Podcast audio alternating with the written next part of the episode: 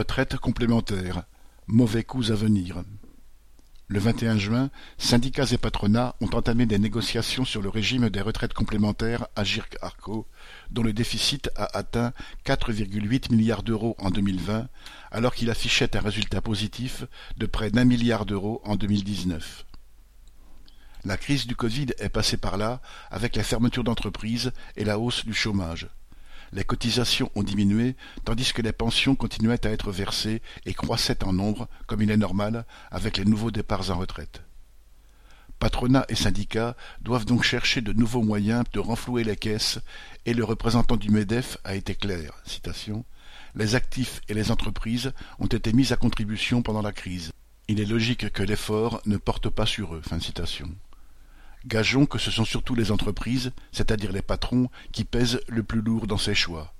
Il s'agit donc de trouver quelques arrangements qui ont déjà fait leur effet pour afficher un résultat positif en 2019 sans toucher aux cotisations patronales et donc en s'en prenant aux ressources des travailleurs.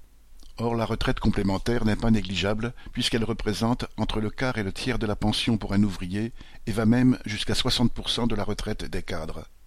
Fusion de deux caisses, l'une pour les cadres, Agirc, l'autre pour les salariés non cadres, Arco, l'Agirc Arco fonctionne sur le modèle du système à points, dont le cumul est transformé en un complément de retraite, variable selon la valeur du point au moment du départ du salarié.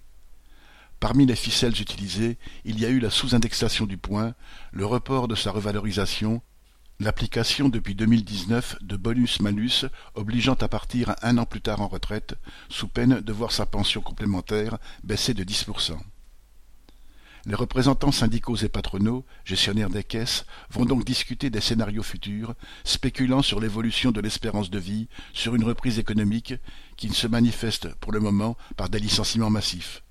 Cela peut durer des semaines, comme un ballon d'essai avant la réforme générale des retraites que le MEDEF veut éviter pour le moment. Mais une chose est sûre, il faudra plus que des discussions autour du tapis vert pour obliger le patronat à payer. Sylvie Maréchal